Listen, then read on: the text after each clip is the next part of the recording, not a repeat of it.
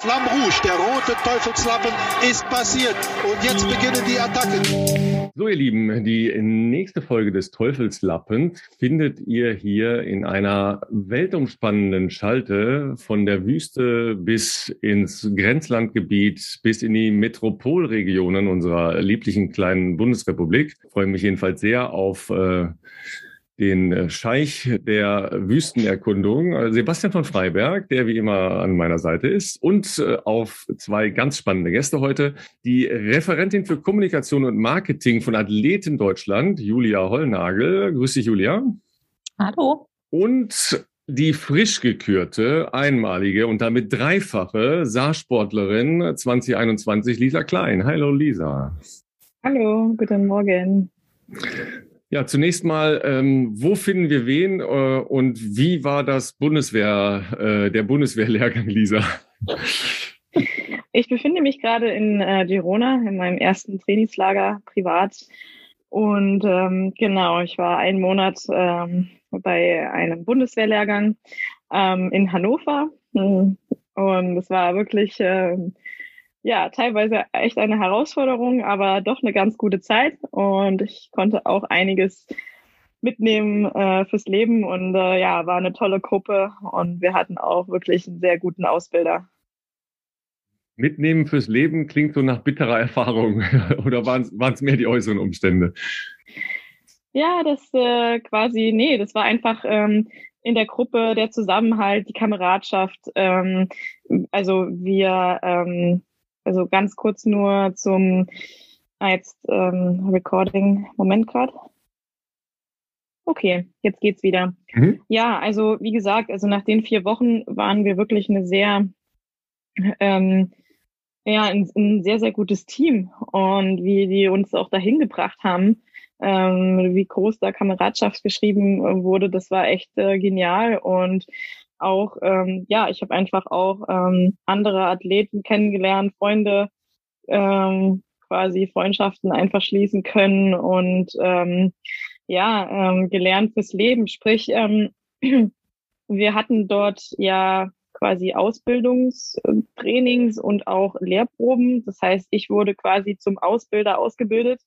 Und anfangs habe ich mich nicht so wohl damit gefühlt, dachte mir so, oh, okay, ich glaube, das liegt mir gar nicht, ein Ausbilder zu sein und oh mein Gott, das ist ganz schön schwierig. Ähm, dann die Training und die Lehrproben jeweils im Formaldienst und am G36 dachte ich mir, puh, das ist bisher noch ganz weit weg. Und ähm, genau, da hatten wir auch eine schriftliche Prüfung. Also es war mal wieder, ja, die Schule ist jetzt auch schon eine Weile her, ne? Also es war mal wieder, ja, das, den Kopf ein bisschen anschalten, mal wieder ähm, in diesen Rhythmus reinzukommen und mal abschalten vom Radsport, ne? Und ja, das einfach mit anderen äh, Spitzensportler, das war wirklich äh, im Endeffekt äh, eine super Erfahrung. Ich habe auch einiges über mich halt einfach rausfinden können und ja, auch dann doch einiges dann doch gelernt, ja. Ja, über äh, Team, über Kameradschaft, über Zusammenhalt, äh, was ja stilprägend war für deine größten Erfolge sportlicherseits in diesem Jahr. Da kommen wir sicher gleich noch drauf. Äh, und Sebastian, ähm, weil wir ja wissen, dass du äh, häufiger nicht in Köln, in deiner Wahlheimat, sondern sonst wo unterwegs bist, heute mal aus der Wüste zugeschaltet. Welcome to lovely ja, Germany.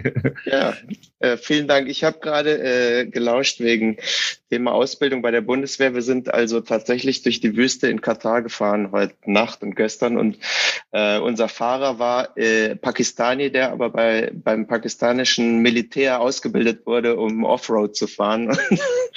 äh, als ich zuerst hatte ich ein bisschen Angst, aber ich kann also jetzt auch sozusagen die militärische Ausbildung äh, schätzen, weil äh, es ist nicht ganz ungefährlich da. Äh, über die Sanddünen. Aber war sehr schön und tatsächlich, genau, jetzt wieder zurück in Doha ähm, melde ich mich mit zwei Stunden Zeitunterschied und äh, wahrscheinlich 25 Grad Temperaturunterschied. Okay, das, das sind die Infos, die, die, die letzte Info brauchen wir gar nicht. Ja, wir kommen auch so ganz gut durch unser Leben. Ja, Dankeschön. Ja. Ähm, Mensch, also, das war aber jetzt keine korrekte Meldung hier. Also, das müssen wir noch mal üben. Ja, da wir aber beide nicht bei der Bundeswehr waren, äh, kannst du das nicht von uns verlangen, weil wir das einfach nie gelernt haben. Ja.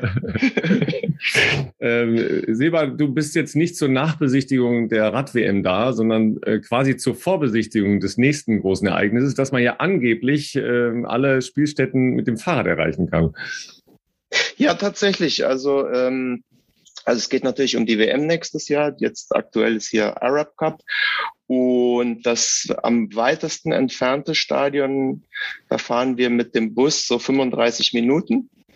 Ähm, und es gibt tatsächlich überall Radwege. Das ist schon beeindruckend. Auch wenn hier eigentlich, du siehst nie jemanden Radfahren, aber trotzdem gibt es überall Radwege. Und ähm, nächstes Jahr, also sämtliche Stadien kann man gut mit dem Rad machen. Ich glaube auch nächstes Jahr nehme ich ein Rad mit auf jeden Fall. Aber Lisa war ja schon hier und ist ja 2016 schon hier Weltmeisterschaft gefahren. Also die weiß es eigentlich besser. Oder? Wie war das? Ja. War deine äh, erste ähm, sozusagen bei den Senioren-Weltmeisterschaft, oder? Mhm. Ja, Profi. -WM. Genau, ja, ja, ja. Ähm, ja, es war auf jeden Fall eine äh, Erinnerung, die im Kopf hängen geblieben ist. Es war halt natürlich auch die erste WM, klar, ähm, bei der Elite. Aber ja, es war sehr, sehr heiß. Ich habe wirklich sehr gelitten in der Hitze.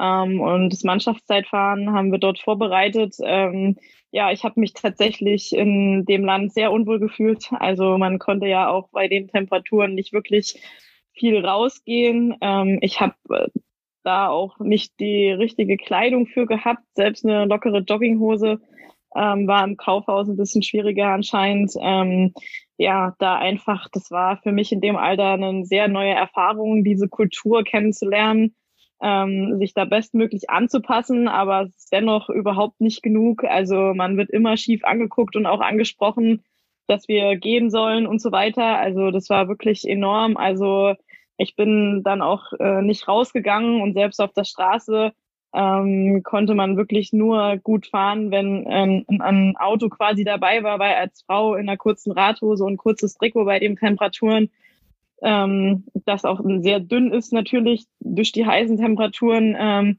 da waren die Autofahrer auch gar nicht begeistert. Ähm, ja, also tatsächlich habe ich mich sehr unwohl gefühlt und sehr unsicher in, in dem Moment. Ja, also so sind meine Erinnerungen. Ähm, Im Nachhinein, als ich das verarbeitet habe, natürlich war es eine gute Erfahrung. Ähm, ansonsten, es, die Strecken waren ja auch leer. Also man hat ja auch, also es gab ja kein Corona, aber da waren auf jeden Fall die Corona-Vorschriften easy einzuhalten. Also es gab keine Zuschauer.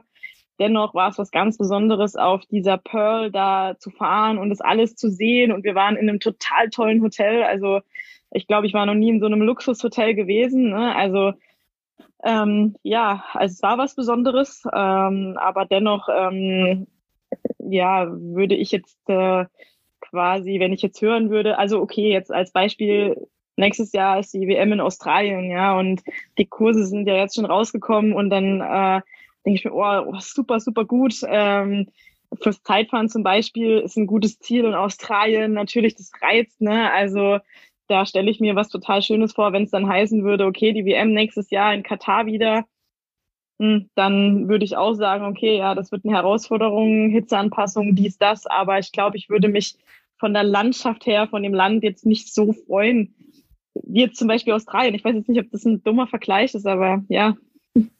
Nein, das ist ein äh, sehr, sehr schöner Vergleich. Äh, es geht gar nicht darum, dass ich jetzt Doha doof finde. Ich habe da eher äh, ganz coole Erfahrungen gemacht, tatsächlich, ähm, weil man da auch ein paar Vorurteile abbauen wollte. Ich bin zuletzt zur Leichtathletik-WM dort gewesen, ähm, habe versucht, da sehr viel mit, mit normalen Menschen zu sprechen und ähm, das war schon sehr spannend, weil es ja auch ein sehr multinationaler Staat ist mit sehr vielen Menschen, ähm, die nicht dort geboren sind. Das ist ja eigentlich ein, eine sehr kleine Nation nur, äh, die Ur-Kataris. Ähm, aber das ist schon ein, ganz anderer Kulturkreis und insofern ja eine spannende Angelegenheit. Ähm, aber nach Australien kommen wir alle mit, das ist gar keine Frage. Ja, das, das klingt äh, sehr, sehr gut. Ja. Auf der anderen Seite, äh, Lisa, hast du natürlich genau schon einen Punkt, über den wir uns ja gleich auch mit äh, Julia noch ähm, auseinandersetzen wollen, nämlich diese ähm, Diskriminierung und hat vor allen Dingen halt auch die wirklich Andersbehandlung von Frauen im Sport und auch von professionellem Frauensport. Ähm, Julia, vielleicht mal aus Sicht Athleten Deutschland. Ähm, jetzt schauen wir mal gerne auf solche Nationen wie äh, arabische Staaten etc. Aber wie weit sind wir denn in Deutschland? Ja, also in Deutschland kann Lisa auf jeden Fall, glaube ich, in jedem äh, Outfit auf der Straße Fahrrad fahren. Das, das weiß sie auch, ähm, denke ich. Aber wir haben zum Beispiel im, im vergangenen Oktober tatsächlich mit 26 Spitzensportlerinnen mal gesprochen, wie denn so die Bedingungen in Deutschland sind für Athletinnen und Athleten und haben da halt schon auch rausgefunden, dass es zumindest nicht unbedingt gleiche Verwirklichungschancen gibt. Und wir haben das so ja an vier großen Blöcken festgemacht. Also zum einen das Thema sexualisierte Gewalt und Missbrauch, was einfach vor allem Frauen tatsächlich erfahren oder vermehrt Frauen. Dann ähm, haben wir auch noch viel erfahren über die Medienberichterstattung und Vermarktung von ähm, Veranstaltungen, wo eben vornehmlich Frauen teilnehmen.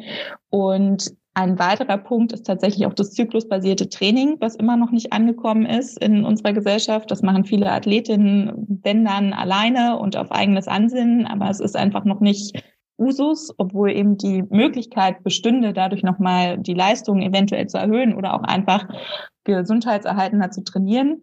Und noch ein weiteres Thema ist ähm, Familienplanung im Leistungssport, was tatsächlich ähm, ja, viele Athletinnen auch gar nicht betrifft, weil sie das ganz klar takten. Erst Sport, dann Familie. Aber für einige Athletinnen und also die eben tatsächlich auch länger aktiv sind, weil es in ihren Sportarten möglich sind, äh, ist, ist das auch ein sehr großes Thema. Genau, und zu den Punkten haben wir ziemlich viel erfahren und auch gemerkt, dass wir da von ja, gleichen Verwirklichungschancen, wie wir es immer gerne nennen, noch ganz schön weit entfernt sind. Ja, vor allen Dingen ähm, mediale Berichterstattung ist ja ein, ein, großes Thema. Da kommen wir gleich auch noch zu äh, dem Anlass, äh, dass wir uns hier äh, zusammengefunden haben, nämlich der Tour de France 2022, 1922, klar, Tour de France 2022, die in äh, Paris beginnt und äh, auf der Planche de Belfi endet. Äh, da sagen jetzt die Experten, was, was redet der für ein Quatsch? Ja, genau, die Tour de France der Frauen hat genau diesen Verlauf im kommenden Jahr. Ganz spannende Angelegenheit. Und ähm, dann schauen wir, Lisa, vielleicht nochmal zurück zu den beiden Veranstaltungen, die ja zumindest medial nicht nur sehr breit, sondern auch äh, mehr oder weniger gleich dargestellt worden sind, nämlich Olympische Spiele und sicher auch die Weltmeisterschaften. Normalerweise ist es ja äh, bei sehr vielen Sportarten so, dass sie sagen, ja, einmal in vier Jahren haben wir unsere Chance. Das sind die Olympischen Spiele, weil da ähm, ja relativ gleichberechtigt alle Sportarten gezeigt werden. Wie waren äh, deine Erfahrungen in, äh, in diesem Jahr? Tokio, ähm, Gold in der Teamverfolgung, was hat das dann für einen Ausschlag gehabt danach oder versandet das dann doch wieder sehr schnell? Also ja, eine der renommiertesten Veranstaltungen und dann auch noch mit der Goldmedaille nach Hause zu kommen. Ja, also tatsächlich ähm, war ich äh, sehr überrascht, wie viel Anteilnahme und wie viel Aufmerksamkeit das doch dann ähm, ja, erzeugt hat. Ähm, Im Endeffekt äh, gehe ich davon aus, dass der Grund dafür auch war, dass es auch in den Medien äh, so war, dass wir die erste Runde relativ früh am Morgen hatten, an dem finalen Tag. Und dann in den Medien war ja noch anderthalb Stunden Zeit und dann wurde relativ schnell verbreitet, okay, Deutschland fährt jetzt hier um Gold in einer Stunde. Und ähm, es war ja auch nicht viel Zeit dazwischen und es war ja eine ganz gute Zeit. Also viele waren da anscheinend auch auf der Arbeit und haben dann dementsprechend ihre Arbeit kurz unterbrochen und zehn Minuten äh, diesen finalen Lauf einfach verfolgt und haben mir das dann auch im Nachhinein erzählt. Also Nachbarn, ja, ich war in einem Meeting und ich habe das Meeting geleitet und habe das einfach unterbrochen und alle mussten erstmal schauen. Und ähm, ja, auch aus meiner kleinen Ortschaft anscheinend haben das wirklich viele Menschen verfolgen können auch. Ähm, das war toll. Ähm, auch vor allem dann äh, die ja verschiedene Empfänge, also wirklich äh, da, wo ich geboren bin, die kleinen Jungs von dem Fußballverein, die standen Spalier und das hat mich so gerührt. Das hätte ich niemals erwartet, dass äh, ich das mal durch meinen Sport erleben darf. Und das waren äh, natürlich äh, atemberaubende Momente, auch äh, ja, dass das nicht nur so gewürdigt äh, wurde, sondern dass die Menschen das so mit einem geteilt ha haben. Und das war total wichtig, ja. Dazu müssen wir sagen, du kommst aus der weltberühmten Gemeinde Überherrn. Äh, kennt natürlich jeder, der sich im Saarland auskennt. Ja. Lauterbach ist nochmal äh, ja. nicht Überherrn. Äh, in, ja, in, Über, ja. in Überherrn war dein äh, erster Radclub, so war das. Richtig, jetzt. Genau, das war mein ja. erster Radverein, ja. Ja, ja. Genau. Und ähm, dann hast du den Weg in die große, weite Welt äh, genommen. Ähm, bist äh, mit dem Herzen immer noch äh, Saarländerin, lebst aber in Erfurt. Ähm, und nicht mehr? Ja, nicht mehr, weil genau, weil du ja den Abschied da genommen hast. Und jetzt ziehst du direkt nach Girona. Da sind ein, ein nee. paar Menschen unterwegs, die ich ein paar Menschen nach unter Girona. Ich meine nur, da, da sind ein paar Menschen unterwegs, die gut Radfahren können und die sagen immer, ja, hier, hier muss man leben. Ja, also wie gesagt, ich ziehe nicht nach Girona, ich bin nach Hause gezogen, äh, sozusagen nach Hause. Ähm, ich wohne in einer Wohnung mit meiner Schwester und ähm, ja, bin jetzt hier im ersten privaten Trainingslager auch äh, mit Teamkolleginnen, ähm, mit manchen Teamkolleginnen äh, und kann hier einfach unter den Bedingungen super trainieren. Aber ansonsten, wie schon gesagt, äh, wohne ich äh, jetzt wieder im Saarland, wieder in Lauterbach und äh, ja, habe den jetzt erstmal den, den Hauptstandort äh, von Erfurt verschoben, aber dennoch äh, mit den Menschen aus Erfurt, die um herum, äh, die mit mir zusammenarbeiten und die mich jetzt jahrelang unterstützt äh, haben, arbeite ich noch weiter zusammen und äh, werde auch vom OSP unterstützt. Ähm, dennoch, ähm, ja, durch den Fokus und durch das viele Reisen ist es einfach für mich jetzt so gewesen, dass wenn ich jetzt mal in Deutschland bin, möchte ich auch gerne die Zeit mit meiner Familie verbringen und werde aber auch immer, wenn ich ähm, jetzt auch gerade passt, äh, in Erfurt natürlich äh, allen Hallo sagen und vor allen Dingen meine Freunde auch besuchen. Ähm, ja, wie gesagt, Girona ähm, bin ich jetzt erstmal fürs erste Trainingslager, aber dann bin ich fast den ganzen Januar auf Mallorca. Also von daher ähm, ja, geht's los, wieder viel Trainingslager, viel Reisen. Und dann, wenn ich zu Hause bin, bin ich dann auch wirklich zu Hause. Wie muss man sich das eigentlich in Girona da vorstellen? Also gefühlt von dem, was man hört und liest, ist ja die halbe Profi-Radsportwelt eigentlich in diesen Monaten dort. Ähm, Habt ihr dann eine feste Gruppe oder trefft ihr euch auch immer wieder mit anderen Sportlerinnen oder Sportlern oder wie, also ich meine, sind ja dann auch noch die ganzen Triathleten da, das muss ja, muss ja wahnsinniges äh, Radsportgewimmel da sein. Wie ist das? Tatsächlich, äh, ja, man kann ja überall hier hinfahren. Also es ist sehr weitläufig, aber ja, es gibt immer so eine feste Abfahrtszeit, habe ich hier gehört, so an dieser Steinbrücke, an dieser bekannten Steinbrücke. Ähm, tatsächlich hatte ich beim Bundeswehrlehrgang auch äh, fünf Triathleten ähm, im Lehrgang. Äh, zwei davon trainieren sogar in Saarbrücken. Ähm, das ist auch total cool. Wenn ich dann zu Hause bin, äh, hoffe ich doch, dass man da auch mal zusammen Fahrrad fahren gehen kann. Und äh, einer aus meinem Lehrgang, der wohnt sogar hier in Girona, ja. Ähm, der ist aber auch gerade in einem anderen Trainingslager, total verrückt. Ähm, ja, ich habe mich hier mit einer Teamkollegin verabredet, äh, mit der bin ich hier quasi auch. Ähm, der habe ich auch gesagt, naja, wir fahren heute um 10 Uhr los. Top. ja.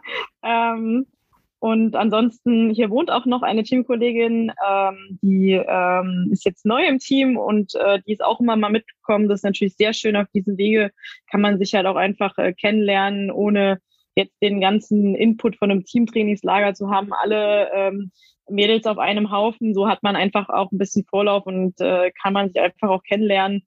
Gehe dann auch gerne mal einen Kaffee trinken. Der Kaffee-Lifestyle, der blüht ja hier und ansonsten auch mal was Schönes zu Abend essen. Und ähm, ja, bisher bin ich natürlich äh, sehr positiv überrascht und ähm, macht auf jeden Fall Spaß, auch so wieder zurück ins Training zu kommen. Auch wenn es dennoch für mich jetzt nach so langer Zeit und mit der Verletzung sehr, sehr hart ist. Also ich stehe noch wirklich ganz am Anfang. Ja, irgendwann äh, muss man diese doofen Grundlagen wieder machen. Äh, das ist so. Ähm, dein ähm, mit äh, geehrter Saarsportler des Jahres 2019, äh, Jan Frodeno, der hat ja äh, sowohl ein Restaurant als auch ein Café. Also ich weiß nicht, ob du da schon warst, aber in Gießen, Ja, heute Morgen. Der, der, ah, siehst du mal, ne? heute Morgen gab es da ein Café und dann haben wir ein OB gemacht über eine Bäckerei und dann sind wir zurückgekommen, genau. Also der Jan steht dann da und mit so einem Mützchen auf und macht den Kaffee für euch, ja?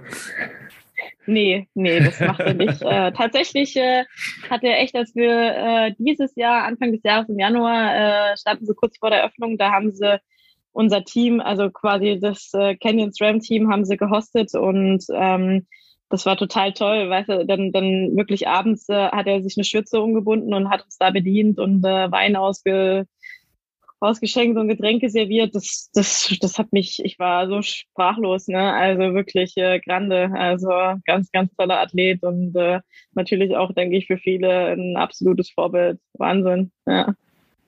Ja, ich glaube, der kann auch ein bisschen Fahrrad fahren. Ne? Ähm, ich weiß nicht, ob der, ob der euch auch ein bisschen die Gegend zeigt. Äh, ja, ich denke, Fahrradfahren kann er definitiv. Ähm, ob er aktuell meine Geschwindigkeit fahrt, äh, das äh, würde ich doch bezweifeln. Ähm, wie gesagt, ich stehe noch ganz am Anfang, habe noch einige Probleme mit der Schulter und ähm, ja, genau. Aber ansonsten ist natürlich immer immer eine tolle Gelegenheit, wenn man ihn mal trifft und äh, dann auch sich kurz austauschen kann. Er hat schon so viele Erfahrungen, also da kann man nur lernen und das ist natürlich immer eine ganz, ganz tolle Gelegenheit ist dann auch so, also ihr fahrt ja das gleiche Rad, würde ich sagen. Ne? Beide Canyon. Und du bist genau. ja auch äh, sehr gut im Zeitfahren. Das ist ja auch so ein Steckenpferd von dir und eine Spezialdisziplin. Also das ist ja von dem, was er da macht, gar nicht so weit weg, auch wenn ihr natürlich quasi kürzere Distanzen als Triathleten fahrt. Habt ihr da auch so ein bisschen Austausch über das Zeitfahrtthema oder über Position oder irgendwas? Oder ist es dann eher Kaffee und äh, keine, keine Ahnung, eher so Privates.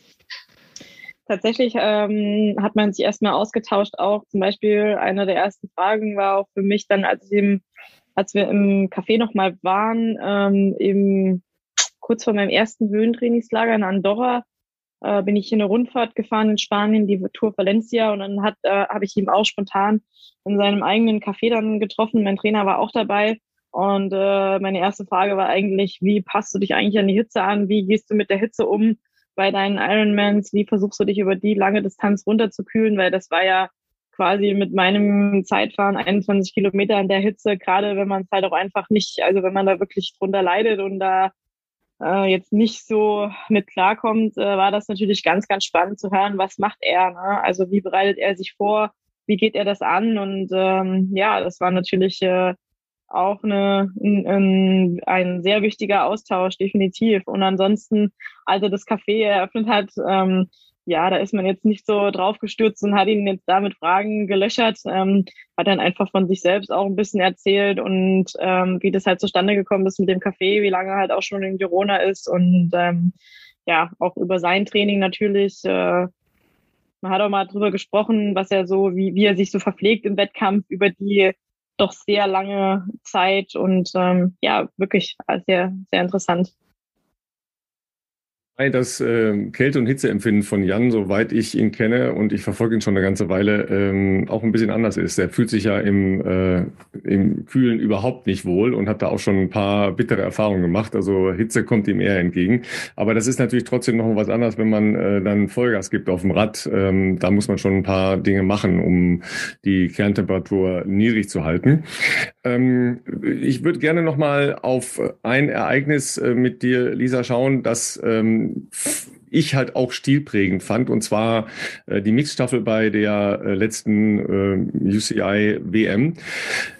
Da war ja dann anschließend sehr, sehr viel Berichterstattung auf Toni Martin. Klar, war sein letztes Rennen. Äh, ihr habt da gemeinsam Gold gewonnen. Das war natürlich dann auch ein bisschen so diese persönliche Geschichte. Aber mal aus äh, deiner und eurer Frauensicht, äh, du bist ja gemeinsam äh, mit äh, Mieke Kröger und der Lisa Brennauer äh, auf der Frauenseite und Max Walscheid und Nikias Arndt zusammen mit Toni Martin auf der Männerseite gefahren. Wie, wie war das für euch? Was war das für ein Stellenwert äh, in eurem oder in deinem äh, Sport und in, in deiner Karriere, da gemeinsam äh, mit den Männern diesen Titel zu gewinnen? Ja, es war genial. Also auch äh, für den Abschied von Toni äh, war das natürlich äh, nochmal eine extra Motivation. Ich denke, das ist eine tolle Disziplin. Das ist auch eine tolle Gelegenheit einfach für uns Frauen. Ähm, ja, meine Erfahrung war auch sehr schmerzhaft. Ich meine, bin den Wettkampf mit gebrochener Schulter gefahren und äh, ja, die letzten vier Kilometer, ich kann mich wirklich an nicht viel erinnern. Ähm, es hat tatsächlich einfach nur im Oberkörper alles sehr gekrampft und ich wusste auch nach dem Zieleinlauf nicht, wie ich mich platzieren sollte. Liegen ging nicht, äh, sitzen ging nicht, stehen ging erst recht nicht, äh, vom Fahrrad runter. Also es war wirklich äh, sowas habe ich noch nie erlebt. Also es war sehr, sehr schmerzhaft. Äh, ich äh, habe da auf jeden Fall alles gegeben. Und äh, ja, die Siegerehrung war total schön, als Mannschaft da oben zu stehen und den Titel zu gewinnen. Ähm, ja, was das im Endeffekt für uns für eine Auswirkung hatte, ähm, da hatte ich andere Sorgen. Also ich wurde danach direkt operiert äh, und äh, war dann erstmal komplett außer Gefecht gesetzt und ähm, ja, habe mal versucht, auch einiges zu verarbeiten, was in der Saison alles passiert ist. Ähm, ja, habe einfach die Zeit mit meiner Familie genossen und konnte natürlich die ersten zwei Wochen mich kaum bewegen, weil die Schulter komplett ruhig gestellt war und darüber hinaus ebenfalls. Ähm, ja, dann hatte ich erstmal viel zu tun und auch äh, musste erstmal mit sehr vielen Schmerzen versuchen umzugehen. War das für dich eher so, dass du gesagt hast, oh, ich bin jetzt außer Gefecht gesetzt und ich würde so gerne aufs Rad steigen? Oder ist das dann eigentlich auch so ein Moment, wo man sich dann sagt, hey, Moment mal, ich bin in einem Jahr äh, Bahn-Olympiasiegerin und Straßenweltmeisterin sozusagen geworden, also in den jeweiligen Disziplinen. Äh, ich glaube, das haben nicht so viele Menschen geschafft vor dir. Das muss man dich da manchmal noch kneifen oder ist das so, ach, also du bist ja erfolgsverwöhnt, muss man sagen, aber trotzdem, das ist ja schon ein wahnsinniges Jahr eigentlich, oder? Ja, total. Also allein der Weltrekord dann auch mit der Olympiamedaille, das war, ich habe hart für die Bahn gearbeitet, wir haben den Schwerpunkt gesetzt und das hat sich alles ausgezahlt. Im Endeffekt muss ich ganz ehrlich zugeben, ich war im Flow. Ne? Also ich bin dann ja auch mit der verletzten Schulter noch die WM gefahren, weil ich sie unbedingt fahren wollte. Ähm, und danach äh, war dann wirklich schnell Handlungsbedarf. Ähm, Im Endeffekt war dann die OP und ich war wirklich im Flow und war dann auch enttäuscht, dass ich halt nicht zurück auf die Bahn kann und die WM nicht noch fahren ähm, konnte. Ne? Also man ist dann wirklich im Flow und weiß, man kann das und man will mit dem schnellen Vierer natürlich äh, die WM auch bestreiten. Ähm, dennoch, ähm, ja, war dann auch irgendwann sehr schnell, wurde mir bewusst, okay, ich habe jetzt hier eine gebrochene Schulter, ich bin 25, ich brauche meine Schulter. Ähm, ich muss alles daran setzen, dass das wieder richtig gut wird und aushält ebenfalls ähm, und die volle Funktion wieder bekommt. Alles andere macht hier für keinen Titel irgendeinen Sinn. Ne? Also da die Gesundheit natürlich dann an erster Stelle gestellt und dann auch äh, wach geworden und gesagt so, hey, also jetzt äh, ist mal Schluss und ähm, dann habe ich natürlich die WM vom Fernseher verfolgt und ähm, ich wusste genau, wie ich mich damals als Ersatzfahrerin in Rio gefühlt habe und ähm, in Tokio waren wir da echt ein gutes Team mit unserer, ähm, sage ich mal, Ersatzfahrerin ähm, und dementsprechend war es auch für mich toll zu sehen, dass sie jetzt auch eine Chance bekommt. Und ähm, ja, wir waren da so ein gutes Team. Und wie gesagt, ich konnte da alles mitnehmen. Und ähm, ja, mit einem weinenden Auge, aber auch mit einem äh, sehr äh, ja, lachenden Auge habe ich das dann verfolgt und gesehen, wie die Mädels das dann wieder gerockt haben. Ähm, ich denke, wenn ich jetzt nicht mit einem weinenden Auge zu Hause gesessen hätte, dann hätte ich mich wahrscheinlich auch gefragt, uh, da läuft vielleicht noch irgendwas schief als Athletin. Aber wie gesagt, die Gesundheit stand da an erster Stelle und ich war einfach unwahrscheinlich dankbar für meine Freunde und Familie, wie sehr die mir geholfen haben. Ja, also auch äh, gerade meine Mutter, die ähm, ja simple Sachen. Ich meine, ich konnte nicht groß kochen oder irgendwas machen. Also teilweise ähm, ja selbst äh, Oberteile anziehen ging am Anfang äh, kaum. Ne? Also ich habe wirklich sehr viel Hilfe gebraucht und ähm, ja, die musste ich dann natürlich auch annehmen, weil äh, das dann doch eine größere OP war. Das sind halt leider ja die äh, Schattenseiten des Sports. Ähm, wenn man mit hoher Geschwindigkeit unterwegs ist und hinfällt, dann ist es halt äh, in der Regel nicht so lustig, logischerweise. Ähm, aber das sind natürlich auch dann so Auszeiten für den Kopf und für den Körper, die man dann äh, nur füllen muss und mit, mit Dingen füllen muss, die vielleicht in, in der Zukunft liegen. Wie zum Beispiel die Tour de France des nächsten Jahres, die in der Form eigentlich zum ersten Mal stattfinden soll. Was, was macht das mit dir, Lisa? Und und äh, was bedeutet das für ähm, Frauen im Radsport? Ja, das ist total genial, dass die äh, Tour de France nächstes Jahr für die Frauen ähm, ausgetragen wird.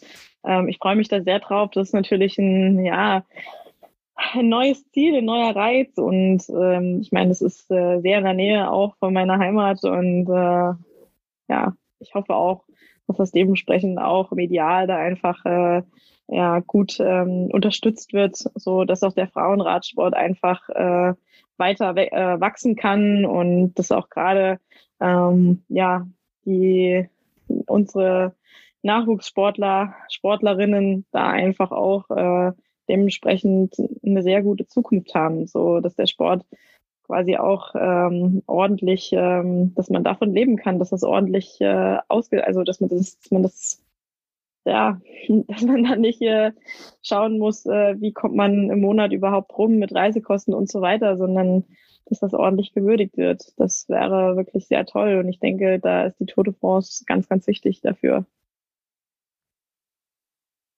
Ja, acht Etappen, ne? Habe ich äh, gesehen. Und ihr fahrt ja am Tag los, wo die Männer quasi ihr Finale haben. Ne? Das müsste eigentlich ja einen guten Anschub dann geben. Und dann geht's, wie du gesagt hast, ja äh, Richtung Heimat für dich, in die Vogesen eigentlich hauptsächlich. Ne? Das ist ja wahrscheinlich wirklich um die Ecke, von wo du aufgewachsen bist. Ist dir das, das ja. Gebiet so gut bekannt? Also hast du da viel trainiert schon und so? Ist das vielleicht sogar ein kleiner, kleiner Heimvorteil? Äh, ich war wirklich äh, sehr klein. Da haben wir in der Provence äh, am Mont Ventoux und so weiter mal ein Trainingslager gemacht. Also ähm, genau, die Vogesen, da war ich auch öfter mal mit meinem äh, Papa. Ähm, aber dennoch ist da jetzt nicht so viel hängen geblieben. Ungefähr, ja klar. Ich kenne da auch so die Straßenverhältnisse. Ähm, genau, also wir starten ja in Paris, äh, Champs-Élysées. Also das wird ja eher auch, es wird ja eher ein flacherer Einstieg und dann hinten raus äh, wird's dann, geht's dann richtig ins Gebirge mit dem Blanche de Belleville, mit diesem bekannten Berg. Und ähm, ja, also natürlich davor würde ich sehr gerne ähm, das vielleicht auch über so ein verlängertes Wochenende mit meiner Familie verbinden, dass ich einfach mal mir die teilweise Strecken einfach mal angucke und ähm, dann ja, denke ich, dass das auch äh, nochmal mehr in Erinnerung gerufen wird. Und das sollte auf jeden Fall von Vorteil sein. Und das würde ich auch sehr gerne so umsetzen. Hast du da schon ein konkretes Ziel für die Rundfahrt oder ist das, entwickelt sich das noch mit der sportlichen Leitung? Also erstmal muss ich mich natürlich nominieren vom Team aus. Also das Team ähm, ist ja breit aufgestellt und ähm, ja, ich muss mich da dementsprechend anbieten, top in Form sein, so dass mein Team dann auch sagt, okay, du gehörst zu der Line-Up dazu und darfst die Tour de Femme äh, bestreiten und ähm, das ist natürlich das erste Ziel dabei. Ähm, ansonsten ähm, muss ich jetzt wirklich Schritt für Schritt schauen. Also wie gesagt, also es wartet noch viel Arbeit mit der Schulter auf mich. Ähm, ich habe jetzt auch danach vor Weihnachten nochmal äh, einen Termin fürs MRT und mit dem ähm, Arzt, der mich auch operiert hat in Saarbrücken, ähm, dass der einfach schaut, ob alles okay ist. Äh, wie gesagt, also zum Beispiel die Außenrotation ist auf Null. Ähm, das erste Ziel ist jetzt erstmal fit werden und die Schulter wirklich äh, in Ordnung bringen. Wie lange das dauert, das kann man jetzt noch gar nicht sagen. Und alles weitere muss man dann halt auch sehen, wie ich in die Saison einfach äh, einsteigen kann. Ähm, und ähm, ja, aber natürlich ist da die Tour ein, ein Riesenziel, auch für mein Team, äh, die zu bestreiten. Ähm, genau, und so wird es dann ablaufen. Also Schritt für Schritt ähm, muss ich das jetzt angehen, werde ich es angehen. Julia, das ist ja ein äh, großes Sportereignis, das sich jetzt auf die Fahne geschrieben hat, eben auch die Frauen äh, überhaupt mal mit ins Programm oder richtig mit ins Programm zu nehmen. In den vergangenen Jahren hat es ja immer nur ein Eintagesrennen ähm, als praktisch, äh, ja, muss man so sagen, als Beiprogramm gegeben. La Course wurde das dann äh, so ein bisschen euphemistisch genannt. Ähm, jetzt ist das halt eine richtige Tour de France der Frauen. Ähm, was für ein Schritt ist das für ähm, die Gleichberechtigung oder in Richtung Gleichberechtigung? Also das ist halt einfach unheimlich wichtig und eigentlich auch lange überfällig, wie du schon angesprochen hast. Und ja, für die Athletinnen ist es halt einfach unter dem Gesichtspunkt wahnsinnig wichtig, dass sie natürlich dann auch ähm, ja Präsenzzeiten im Fernsehen haben, Fernsehzeiten, dass sie gesehen werden. Und das öffnet natürlich wieder auch einen Markt für mögliche Sponsorinnen und Sponsoren, wie Lisa es auch gerade schon gesagt hat. Und das geht dann halt hoffentlich irgendwann in Richtung, dass man sich eben mit dem Radsport auch sein, sein Leben finanzieren kann. Und ja, ich hoffe natürlich auch, dass man dann in dem Zusammenhang auch, ja, viele tolle Sportlerinnen auch vielleicht noch mal mehr kennenlernt, also auch durch irgendwelche Fernsehberichterstattungen und ähnliches und auch vielleicht die Vorbildwirkung für den Nachwuchs nochmal eine größere Rolle spielt. Also es ist ein wahnsinnig wichtiger Schritt, diese Tour de France jetzt auch für die Frauen durchzuführen. Äh, Lisa, nimm uns vielleicht nochmal mit ähm, für die Wertigkeit. Ja, ähm, also La Course, dieses Eintagesrennen da im, im Rahmen der Tour de France in den vergangenen Jahren äh, hatte aus meiner Sicht keine so hohe Wertigkeit. Wenn du jetzt ähm, die anstehende Tour de France der Frauen mit äh, zum Beispiel der äh, Bene Ladies Tour, die du ja zweimal gewonnen hast, vergleichst, was ist das für ein Stellenwert und, und was erwartest du halt auch so vom Organisationsgrad drumherum? Ja, ohne das jetzt äh, groß zu bewerten, ähm, es war immer eine wichtige Rundfahrt äh, für mich. Es, denn, dennoch war es keine World Tour Rundfahrt, ähm, aber durch auch die kleineren Rundfahrten, gerade als äh, quasi, wenn man wieder auf dem Weg nach oben ist, da wechseln halt natürlich unwahrscheinlich dran. Äh, manchmal ist es sogar auch schwer, die kleinen, kleineren Rundfahrten äh, zu gewinnen, dadurch, dass doch auch äh, sehr, sehr breites Feld am Start ist und man sich da manchmal wirklich durchkämpfen muss. Und ähm, ja, an sich, äh, ich meine, das ist eine Virtual-Rundfahrt, äh, die es hat so eine Aufmerksamkeit. Ganz viele Rennfahrerinnen werden das als absoluten Höhepunkt auch sehen und sich darauf vorbereiten. Ich denke, die ganzen Teams, die werden ihre beste Line-up äh, aufstellen, die besten Fahrerinnen auswählen und äh, jeder wird da bestens vorbereitet sein. Also ich denke, die Rundfahrt wird einfach auf einem ganz, ganz hohen Niveau gefahren. Ähm, der Frauenradsport ist sowieso auf einem sehr hohen Niveau. Ähm, und ähm, ja, man sollte da auf keinen Fall mit äh, 80 Prozent am Start stehen, sondern eher äh, ja, über 100 haben, äh, da wirklich bereit sein. Und ähm, ja, ich gehe auch davon aus, dass die Organisation natürlich, ähm, äh, ja, ich meine, wir hatten, wir haben ja die Women's Tour, die ist ja auch wirklich sehr, sehr gut organisiert. Und ich erwarte einfach äh, da auch äh, ja so eine ähnliche super Organisation und ähm, bin ganz gespannt. Ich glaube, da ist auch so ein bisschen so, man ist, man ist gespannt, man ist ja auch ein bisschen nervös, ne? Also wie wird das und äh, ja, wie sehr können wir da auch äh, von den Männern auch profitieren, ne? Auch mit den Zuschauern natürlich muss man halt einfach auch abwarten, was äh, die Corona-Situation, die Corona-Lage dann in dem Moment hergibt.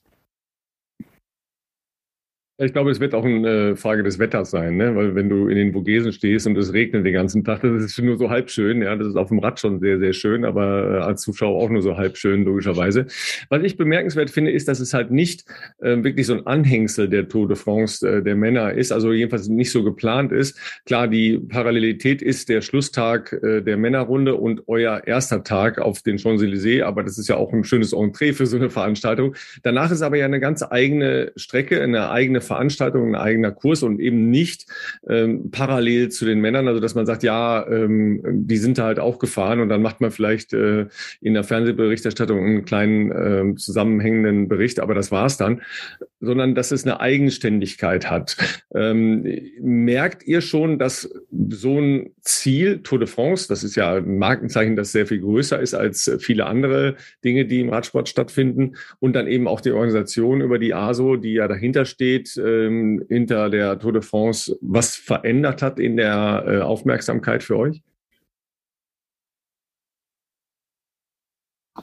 Ja, ich denke auf jeden Fall. Also ich bin echt gespannt, ähm, wie das medial jetzt auch dann übertragen wird. Ähm, ich meine, da bin ich kein Experte dafür, aber dennoch hoffe ich auch, dass es gerade auch in meiner Region, dass da einige Leute halt einfach einfachen Zugriff haben äh, Fernseher anschalten können oder vielleicht auch mal im Radio was gesagt wird. Ne? Ähm, Im Endeffekt zum Beispiel, ich habe Paris-Roubaix leider von zu Hause verfolgen müssen und ich wollte unbedingt sehen, wie das Feld aufs erste Pavé-Stück fährt und so weiter und so fort. Und dann schalte ich ein und es ist eigentlich schon, das Rennen ist eigentlich schon, es war natürlich was spannend. Also ich will da jetzt nicht irgendwie falsch urteilen, ne? aber für mich als Rennfahrerin viele wichtige Punkte waren einfach nicht gegeben. Äh, das Männerrennen wird von vorne bis hinten übertragen und ja, das finde ich dann doch irgendwie super, dass es übertragen überhaupt wurde, aber dennoch äh, ausbaufähig, muss ich ganz ehrlich sagen. Ja. Dann sehen wir, da musst du als Regisseur natürlich eingreifen, ne? Auf jeden Fall. Nee, ich finde, was ich ganz interessant finde bei dem Thema auch, ich habe ähm, im Vorfeld jetzt auch ein bisschen recherchiert und wenn man bei eurem Team auf die Webseite geht, ähm, kommt bei dem Team, also sportliche Leitung und ziemlich schnell Christina Kalkschmidt als Diversity and Inclusion Manager sozusagen. Das finde ich ziemlich interessant, dass ihr da ähm, eine Person habt letztlich, die wirklich ähm, eben wirklich dafür da ist, dafür zu arbeiten und das eben dann so groß geschrieben wird. Wie, wie sieht da die tägliche Arbeit aus oder was, ähm, was passiert da in die Richtung? Ja, also wir haben äh, angefangen mit ihr zu arbeiten, äh, ziemlich vor einem Jahr. Ähm, Im Winter hatten wir dann quasi online von zu Hause auch einen Zoom-Call und äh, sie hat uns da quasi in einer Zwei-Stunden-Sitzung äh, mal unterrichtet, schon mal vorbereitet auf die kommenden Trainingslagern. Dann war sie in beiden Trainingslagern dabei und hat dann am Abend einfach äh, mit uns zusammen ähm, was erarbeitet, äh, Werte von Team sozusagen auch. Aber äh, für mich äh, als Athletin habe ich da nur noch mal mit rausgenommen, auch ähm, gerade im Englischen. Ne? Also wenn man keine Muttersprachlerin ist, muss man umso mehr in Interviews aufpassen, was man denn sagt, wie man sich äußert, ne? dass man auch da einfach sich sicher ist, was haben die Wörter, die Verben für eine Bedeutung? Ist es eher negativ belegt, positiv? Und gerade nach dem Wettkampf voller Adrenalin, äh, man ist gerade ins Ziel gefahren, steht der nächste Reporter da und fragt dich äh, irgendeine Frage, die manchmal natürlich auch so ein bisschen ja, äh, dann in dem Moment schockieren kommt. So, ähm, ich, ich würde jetzt mal ein witziges äh, Beispiel nennen.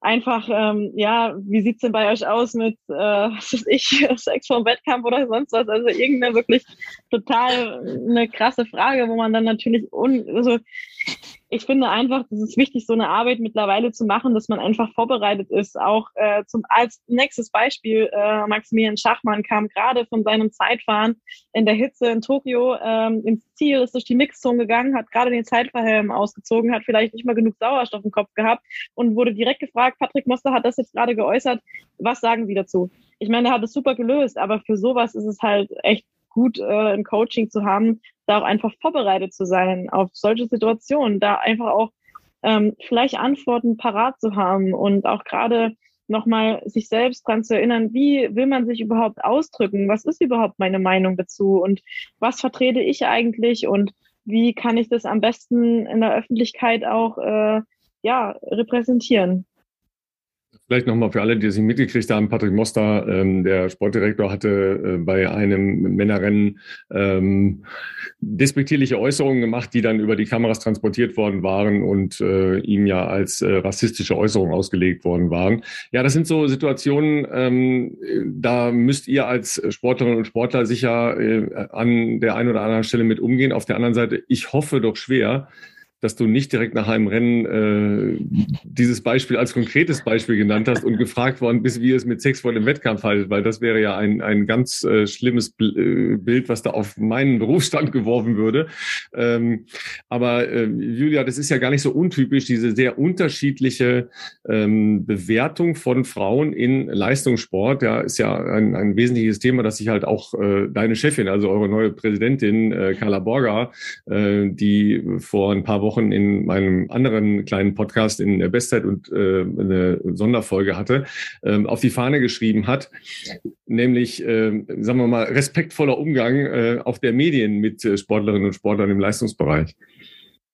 Ja, definitiv. Das ist absolut ein Thema. Und es gibt ja auch tatsächlich Studien von der Sporthochschule Köln, die dann auch ähm, schon äh, belegen, dass es unterschiedliche Darstellungen von Athletinnen und Athleten in der Sportberichterstattung gibt. Also dass doch häufig bei Athletinnen eher das Persönliche oder das Äußerliche auch in den Vordergrund gestellt wird und nicht immer nur die sportliche Leistung. Und genau das wäre ja beispielsweise auch die Frage, die Lisa gerade genannt hat. Ähm, wenn die nach dem Wettkampf kommt, ähm, wäre das ja auch recht wenig auf den Sport bezogen. Ja, gar nicht. gar nicht, könnte man auch sagen. Ja, äh, ich, also ich wurde natürlich auch schon sehr häufig gefragt, ähm, was, äh, was verdient ihr Frauen überhaupt? Ähm, auch sehr häufig ähm, von Außenstehenden, selbst auch von ja, sage ich jetzt mal, Bekannten, die jetzt äh, nur so grob Radsport sehen, ne? Ähm, ja, wie ist das mit Doping und so weiter? Also das sind wirklich sehr, sehr häufige Fragen. Die häufigsten Fragen, die mir gestellt worden sind, auch im Podcast zum Beispiel. Ne? Gut, auf der einen Seite ähm, ist das natürlich leider ein, ein Image, das immer wieder direkt mit dem Radsport verknüpft wird. Ähm, aber und auch mit dem Frauenradsport. Und, und ja, komplett mit der ganzen Sportart dann leider. Ja, das wird dann halt einfach mal äh, grob subsumiert. Ähm, was du selber persönlich verdienst, geht im Prinzip nur dich was an. Äh, wenn du dich dazu äußern möchtest, dann äh, kannst du das ja tun, wo du magst. Eine andere Frage ist natürlich, ähm, wie ist halt eure Stellung wirtschaftlich gesehen im Vergleich zu den Männern? Weil das ist ja eine andere Fragestellung. Und äh, das ist natürlich schon auch spannend in dem Kontext ähm, klar, wenn man so eine Aufmerksamkeit und so eine weltweite ähm, mediale Berücksichtigung hat, wie das beim ähm, Radsport der Männer ist, ist das natürlich äh, ein anderer wirtschaftlicher Hintergrund. Wie, wie weit seid ihr noch davon entfernt, ist halt die Frage, äh, was den gesamten Frauenradsport angeht.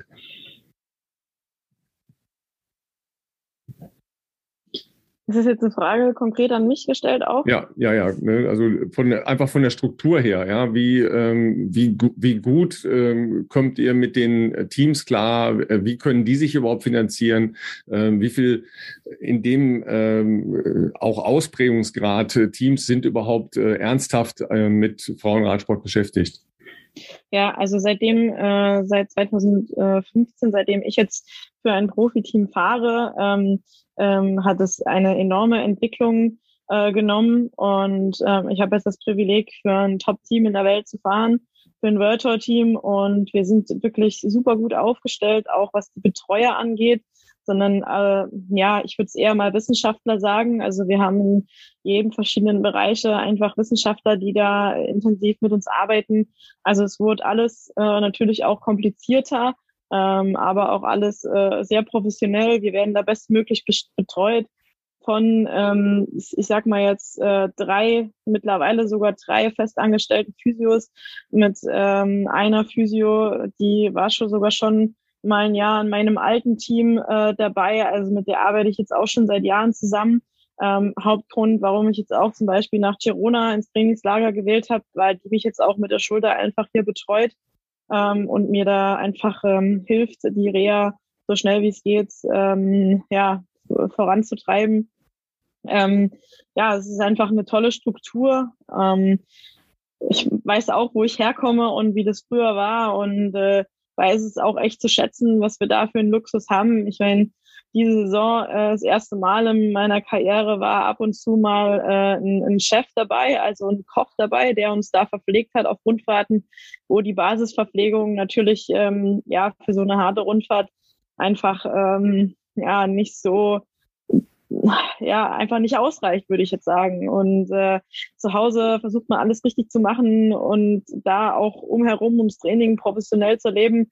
Und dann kommt man halt auf eine Rundfahrt und äh, ja, man hat da nicht ausreichend dann ähm, die äh, ja, Wahl an Verpflegung zum Beispiel und so weiter. Also da wird immer äh, gerade auch mein Team, auch ohne Chefkoch, haben unsere Physios dann nach dem Wettkampf uns was äh, äh, gezaubert und dass wir da immer ähm, ja einfach top.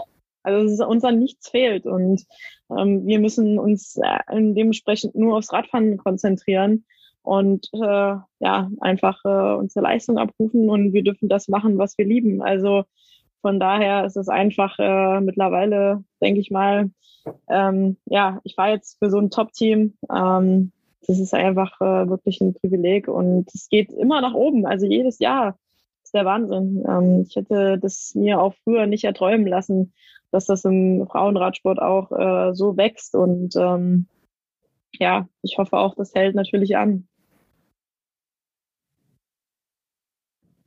Ja, eine sehr wünschenswerte Entwicklung. Hoffentlich geht es weiter so. Ja, das ist, ja. ist tatsächlich ein Unterschied äh, zu äh, doch der ein oder anderen ähm, Sportart, wo die Bedingungen für ähm, Frauen im Leistungssport anders sind, ja, und sich nicht verbessert haben, sondern eher verschlechtert haben. Ja, selbst äh, wenn wir die, die Frauen-Bundesliga im Fußball sehen, ähm, die, die waren halt ja auch in Richtung der WM im eigenen Land, das ist jetzt äh, zehn Jahre her, mal auf einem sehr, sehr guten Weg. Inzwischen geht eigentlich nur noch als ähm, als Mannschaft in einem Bundesliga-Verein der Männer, dass man praktisch da mit äh, den großen Etats halt auch äh, mitverpflegt wird. Ähm, aber die äh, mediale Berichterstattung ist sogar besser geworden, aber die wirtschaftlichen Bedingungen sind nicht besser geworden. Also das heißt, äh, selbst in, in so einem Sport wie Fußball, wo sicher auch sehr, sehr viel Geld drin ist, ist die Entwicklung nicht unbedingt nur nach oben, wie Lisa das gerade äh, dargestellt hat. Und in anderen Sportarten, Julia, ist es sicher noch ganz anders. Ja, definitiv. Also wir beobachten das auch in anderen Sportarten, wo es teilweise nicht mal eine Bundesliga gibt für die Sportlerinnen. Das ist beispielsweise im Ringen so. Und äh, das ist natürlich, das nimmt den Athletinnen dann jede Möglichkeit, sich auch ja mit ihrem Sport tatsächlich auch was dazu zu verdienen. Und das ist natürlich total schade. Ähm, Mixed-Wettbewerbe waren ja bei den Olympischen Spielen jetzt nicht nur im Radsport, sondern auch in anderen Bereichen so eine äh, klare Stoßrichtung des Internationalen Olympischen Komitees, um Sportarten zu verbinden, attraktiver zu machen, auch so einen Teamgedanken und so einen äh, gemeinsamen Sporttreiben Gedanken zu pflegen. Ähm, Lisa, wenn du das mal einordnest, würdest du sagen, dass das ein Weg sein kann, auch gemeinsam mit den Männern ähm, über solche Wettbewerbe regelhaft ähm, zusammen aufzutreten? Oder äh, würdest du eher sagen, nee, wir brauchen mehr, also vor allen Dingen auch in Deutschland, mehr reine Frauenrennen, die auch wirklich wahrgenommen werden? Ja, ich denke beides. Also es ist natürlich eine super Möglichkeit und es ist einfach ein guter Ansatz. Ähm, und es ist ja auch, ich meine, für uns, wir waren dann dort, wir haben zusammen die Vorbereitung gemacht, wir waren dann als Team ähm, mit den Männern dort. Das war jetzt in Belgien wirklich eine super Erfahrung. Also wir saßen dann da beim Abendessen gemeinsam, haben uns über die Strecke ausgetauscht. Ne? Also ähm, wir wurden auch mal gefragt, ah, wie seht ihr das? Wie, wie, wie würdet ihr das lösen? Ne? Also es war einfach äh, total genial. Es hat mir sehr viel Spaß gemacht und von daher bin ich der Meinung, das ist ein, ein sehr, sehr, sehr guter Ansatz. Ähm, dennoch denke ich auch, dass man das andere auch vorantreiben sollte. Ne? Und auch gerade in den noch mehr Randsportarten. Ich denke jetzt durch Corona boomt ja auch so ein bisschen der Radsportmarkt. Ne? Ähm, viele wollen Fahrrad haben und ähm, teilweise, wenn auch meine Eltern zu mir sagen, sie wollen das und das im Internet bestellen, ein paar Monate Lieferzeit. Dann sagen sie, Lisa, könntest du nicht mal irgendwie versuchen, ähm, eine Milchspür in die Räder, in, in, die Laufräder rein zu besorgen, gell? Also ähm, und dann, äh, ja, also es ist wirklich, äh, von daher ist es ja eher, eher ein, ein sehr gutes Zeichen, aber auch, muss ich ganz ehrlich sagen, ich mache das Projekt jetzt hier mit diesem tollen Team um mich herum, mit Athleten ähm, äh, für Deutschland, ähm, mache ich genau aus diesem Grund, einfach um da äh, nicht nur für mich, sondern eher auch äh, ja für den Gedanken für mehr Gerechtigkeit, für den, ähm, sage ich jetzt mal, Frauensport im Allgemeinen, aber auch Gerechtigkeit, damit fängt es ja an. Ne? Also was ist gerecht? Äh, was für ein Luxus haben wir zum Beispiel auch äh, jetzt in Deutschland ähm, und so weiter und so fort. Äh, mit dem Gedanken gehen wir das Projekt an und äh, denke ich, ist auch da auch eine, ja, eine Herzenssache, ähm, und ähm, von daher freue ich mich jetzt auch darauf. Ähm, ich denke, sowas äh, sollte es dann, ja, solche Kleinigkeiten äh, müssen es dann im Endeffekt auch zusammenbringen und dann wird man einfach sehen, wie sich das Ganze entwickelt. Aber ähm, ja, die Arbeit muss auf jeden Fall da auch vorangetrieben werden. Das ist ja ein Projekt, ähm, das ähm, von Wolf Schmidt und einigen Kameraleuten gemeinsam ähm, entwickelt und initiiert worden ist, das äh, dich halt ja jetzt auch auf dem Weg bis zur Tour de France der Frauen äh, begleiten soll, um eben einfach äh, Hintergründe mal klar zu machen, als, als Filmprojekt, vielleicht auch mit uns zusammen als Podcastprojekt noch in den nächsten Monaten. Schauen wir mal, ob wir da zusammen was entwickeln können. Aber da so einen Blick mal hinter die Kulissen zu werfen, weil vielen ist sicher gar nicht klar, in, auf welcher Basis halt äh, Frauenradsport überhaupt stattfindet und äh, was die, die Bedingungen sind. Das, was du schilderst, klingt für mich eigentlich so, schon so ein bisschen wie äh, Dream Coming True, äh, wenn man so als äh, junge Radfahrerin irgendwie anfängt und dann plötzlich äh, doch in Profibedingungen seinen Sport machen kann, ja.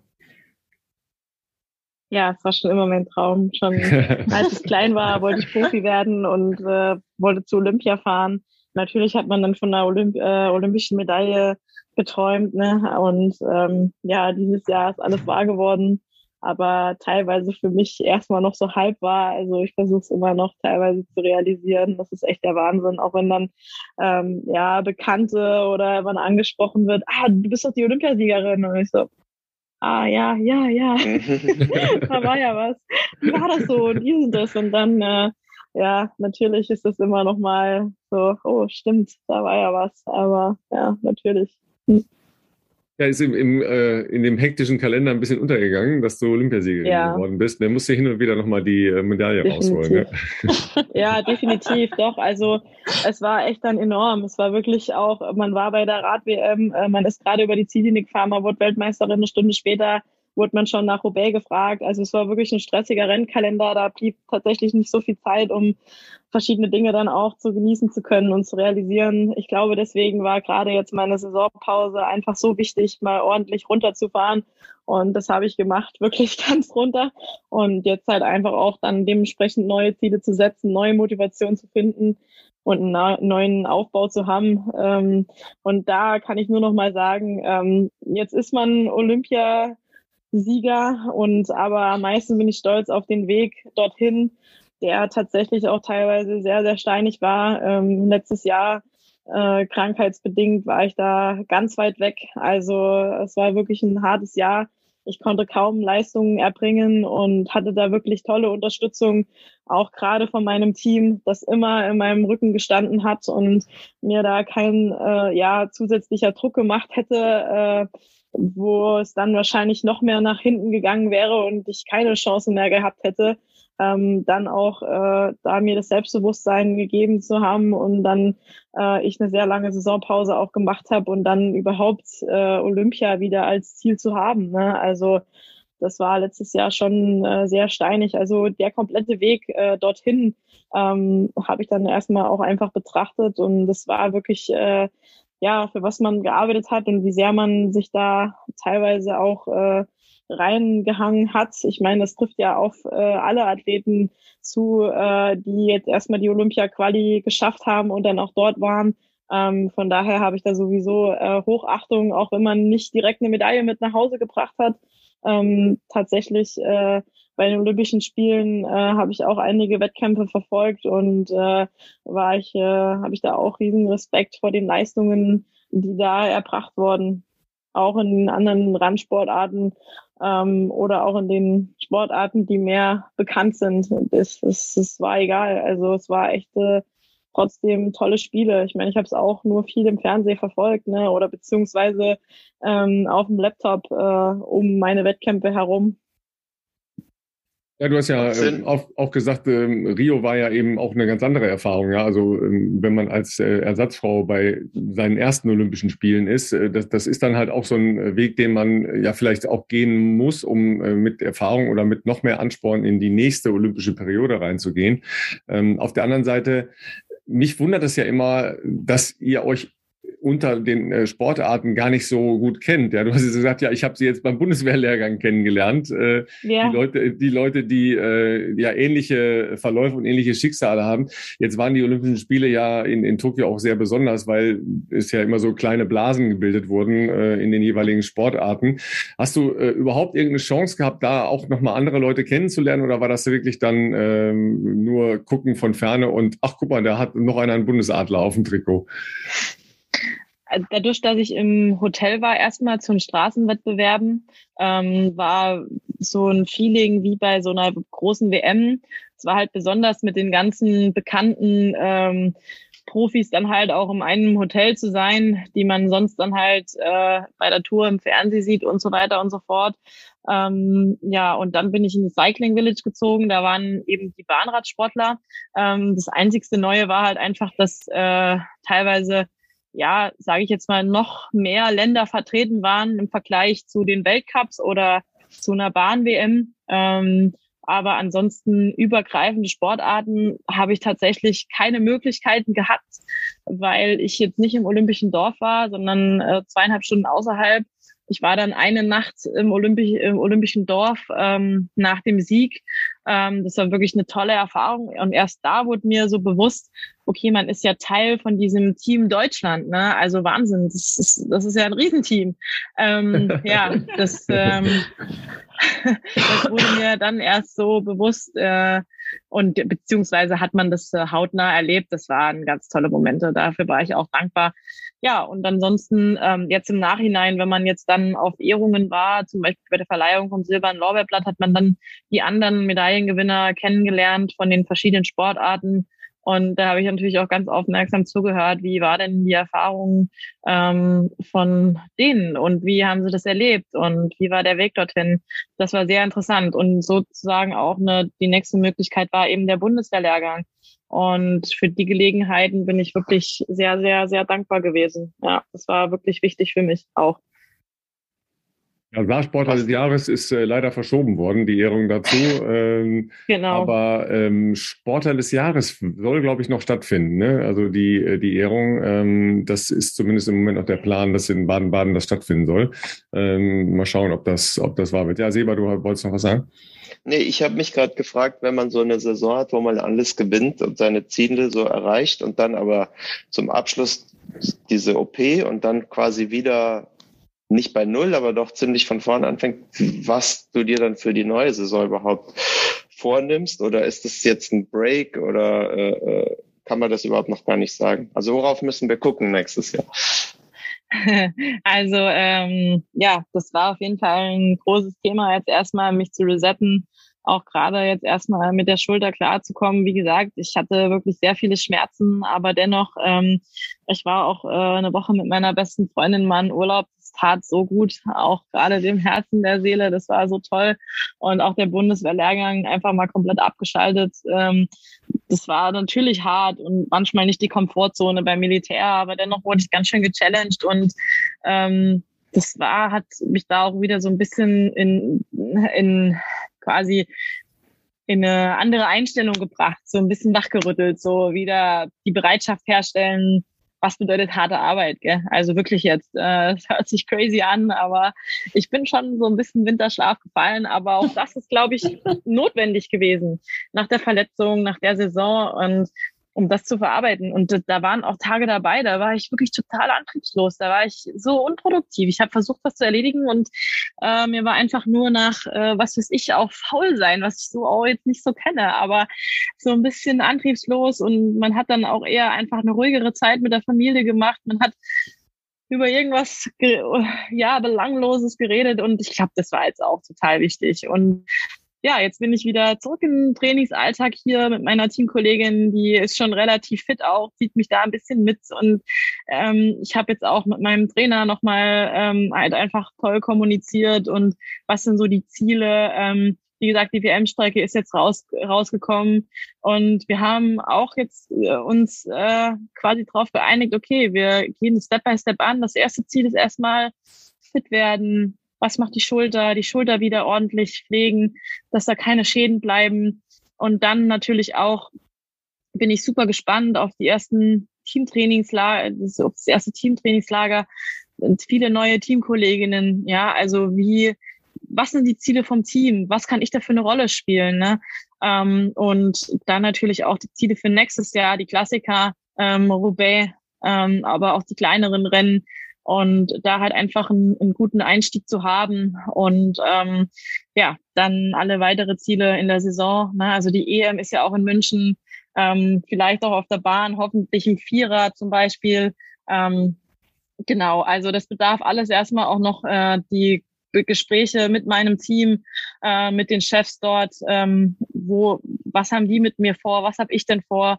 Und natürlich dann auch mit der Nationalmannschaft, mit unserem Bundestrainer, ähm, wie sein Plan ist, äh, wo er äh, vorhat, ähm, die Mannschaft wo einzusetzen und ähm, natürlich auch was sind die äh, Radrennen, äh, wo man sich qualifiziert für die großen Events. Ne? Also die Qualifikation ist ja einfach auch dementsprechend äh, am, am wichtigsten. Ohne die werde ich da auch nicht am Start stehen können. Nee, das ist so. Ähm, ich wollte noch fragen, ähm, bei der WM warst du ja dann mit Toni Martin an seinem letzten Rennwochenende ja praktisch. Ähm, der hat ja auch eine Menge solcher äh, Phasen durchleben müssen, lange verletzt, ja, sehr schwere Verletzungen, wieder zurückkommen, ja auch sich immer wieder neu in Form bringen, sicher auch diese Zeitfahrqualitäten äh, plus, das ist ja inzwischen jemand gewesen, der in dem ganzen Peloton bei großen großen Rundfahrten äh, akzeptiert wurde als jemand, der der das, das Wort geführt hat. Ja, ähm, habt ihr euch darüber mal ausgetauscht und ähm, welche Stellung hast du in so einem äh, Peloton, wenn es ein Frauenrennen gibt? Ja, ich denke, ich zähle immer noch als äh, quasi ja jetzt nicht so erfahrene Sportlerin. Ähm, ich äh, ja, man hat natürlich immer geguckt, zum Beispiel Marianne Voss oder auch äh, unter anderem Anna van der Breggen. Ne? Also wenn die Athletinnen auch mal was gesagt haben, dann äh, war es natürlich, da hat man natürlich Aufmerksamkeit äh, äh, ja, aufmerksam zugehört und auch geguckt, okay, ähm, was ist da jetzt Sache? Okay, das läuft vielleicht wirklich nicht so ganz passend jetzt hier. Ähm, ja, aber ansonsten ähm, sehe ich da jetzt meine Stellung definitiv nicht so. Ähm, ja, äh, dementsprechend, ja, da gibt's halt auch einfach viel erfahrene Athletinnen, zum Beispiel bei uns jetzt ähm, in Tokio äh, war es jetzt auch Lisa Brennauer, die da immer mal gesagt hat, ey, komm, wir achten jetzt mal mehr auf das oder so, lass uns das jetzt mal anders angehen und anders zusammenbringen, so dass wir da einfach unsere Stärken bestmöglich einsetzen können. Ne? Ähm, in so eine Position äh, muss man dann natürlich auch erstmal sich erarbeiten und reinwachsen. Ne? Also jetzt als kleines Beispiel für uns jetzt, wie das jetzt war, auch in Tokio. Ja. Aber du bist jetzt Weltmeisterin und Olympiasiegerin, darfst du nicht vergessen, immer noch mal auf die Visitenkarte drauf gucken, ne? Und äh, da wird man schon auch gehört, ja. Ja, definitiv, aber das sollte man halt auch nicht, äh, sage ich jetzt mal, falsch ausnutzen. Also ähm, denke ich auch, aber damit äh, will ich da auch äh, vielleicht halt einfach auch die richtigen Ansätze finden, wie jetzt mit diesem Projekt halt einfach, das wir jetzt machen und auch gerade äh, ähm, muss ich sagen, mit unserem Nachwuchs, mit den, mit der Corona-Situation, ähm, die kleineren Veranstaltungen, die kleineren Rennen, die jetzt ausgeblieben sind und auch unserem Nachwuchs absolut nicht entgegenkommen. Ja, solche Sachen vielleicht auch einfach dann auch in Betracht ziehen und sagen, wo kann ich da was Gutes tun? Ja, Julia, wir ähm, erleben, glaube ich, jetzt ja alle hier äh, Lisa als äh, jemand, der sehr reflektiert über sich und äh, ihren Sport redet. Äh, zu wenige Frauen, die sich äh, so halt auch in der Öffentlichkeit darstellen wollen und äh, das halt auch tun und sagen, ja, pass mal auf, wir haben auch äh, spannende Geschichten dahinter. Also tatsächlich haben wir bei unseren Mitgliedern vor allem äh, Athletinnen, die sich gerne in der Öffentlichkeit äußern und die das auch immer wieder tun. Also ich glaube tatsächlich, dass es an Sportlerinnen, die gerne was sagen und sich gerne äußern, eigentlich nicht mangelt. Aber ich erlebe auch tatsächlich, dass da auch gerade eine große Bewegung da ist. Also wir merken es jetzt ja auch gerade bei uns mit äh, Carla Borger als unserer neuen Präsidentin, die einfach ähm, ja auch sehr gerne und sehr eloquent und sehr offen zu vielen Themen Stellung bezieht. Und ich denke, das äh, wird sich auch in, in Zukunft noch, es wird noch wachsen.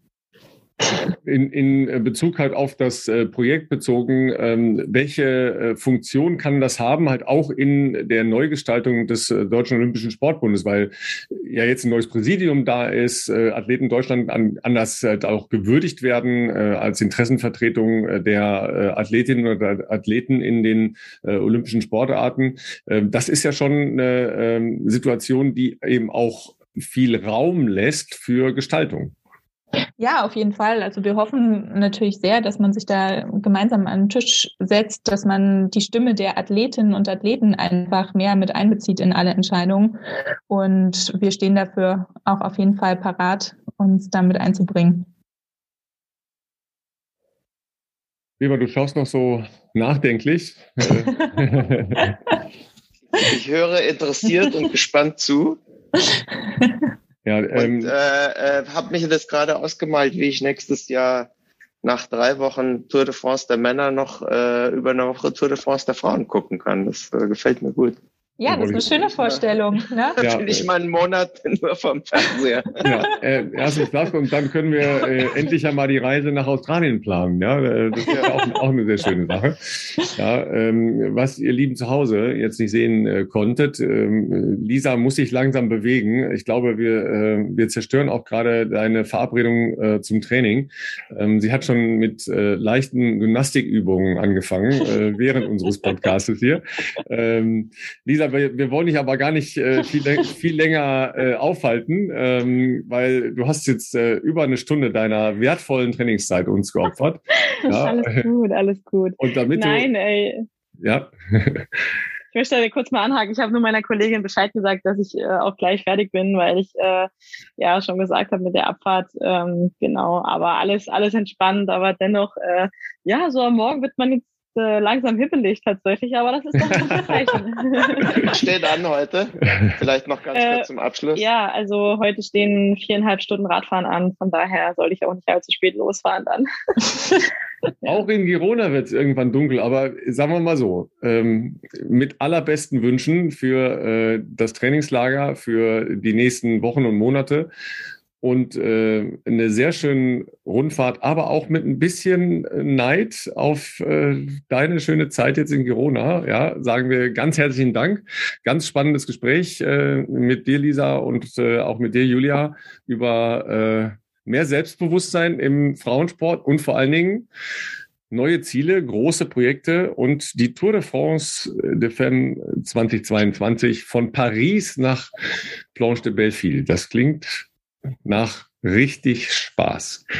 Vielen Dank, ihr beiden. Und äh, ja, äh, genießt noch die Zeit. Lisa, bring dich wieder in Form, ja, damit wir nächstes Jahr wieder äh, mitfiebern können, wenn es äh, an die großen Dinge geht. Danke dir. Jawohl, das mache ich. Ja, vielen lieben Dank und ähm, ja, ich hoffe, man hört sich bald mal wieder. Bleibt gesund und ja, viel Spaß noch in Katar natürlich. Äh, ja komm wieder gut zurück und vor allem auch eine schöne Vorweihnachtszeit euch. Tja, und wenn nicht jedem klar geworden ist, welche Aktionen meinen denn Lisa und Julia überhaupt? Hier nochmal die Erläuterung von Julia dazu mit einem kleinen Hinweis auch, falls noch jemand einen großzügigen Sponsor hat für ein wirklich lohnendes Projekt, bei dem es um die Verwirklichungschancen und die Optionen für Frauen im Leistungssport mit Hinblick auf die Tour de France 2022 der Frauen geht. Ja, es ist definitiv so, dass die gleichen Verwirklichungschancen für Athletinnen noch ausgebaut werden müssen. Dafür setzen wir uns auch als Athleten Deutschland ein und ja, deswegen haben wir uns auch total gefreut, als Michael Neugebauer als Fotograf und Wolf Schmidt als Autor auf uns zugekommen sind und uns ihre Idee vorgestellt zu haben, äh, vorgestellt haben, nämlich eine Athletin auf dem Weg zur ersten Tour de France der Frauen im Sommer zu begleiten.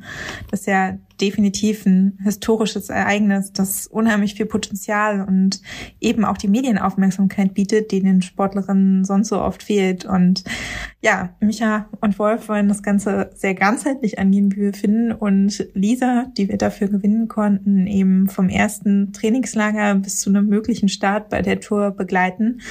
Und ja, da kann man natürlich auch noch viele Themen unterbringen, die die Athletin beschäftigen, die in diesem ganzen Kontext auftauchen. Und ja, im Endeffekt ist jetzt also der Plan, dass Wolf, Micha und ein Kamerateam Lisa bis zum Sommer eng begleiten, das zeigt dann, was wirklich auch dahinter steckt, bis man eben an der Startlinie steht. Und ja, leider hängt das Ganze momentan noch so ein bisschen an der Finanzierung. Also wenn jetzt jemand von den ZuhörerInnen denkt, ey cool, das will ich unterstützen, dann schreibt mir gerne an presse.athleten-deutschland.org.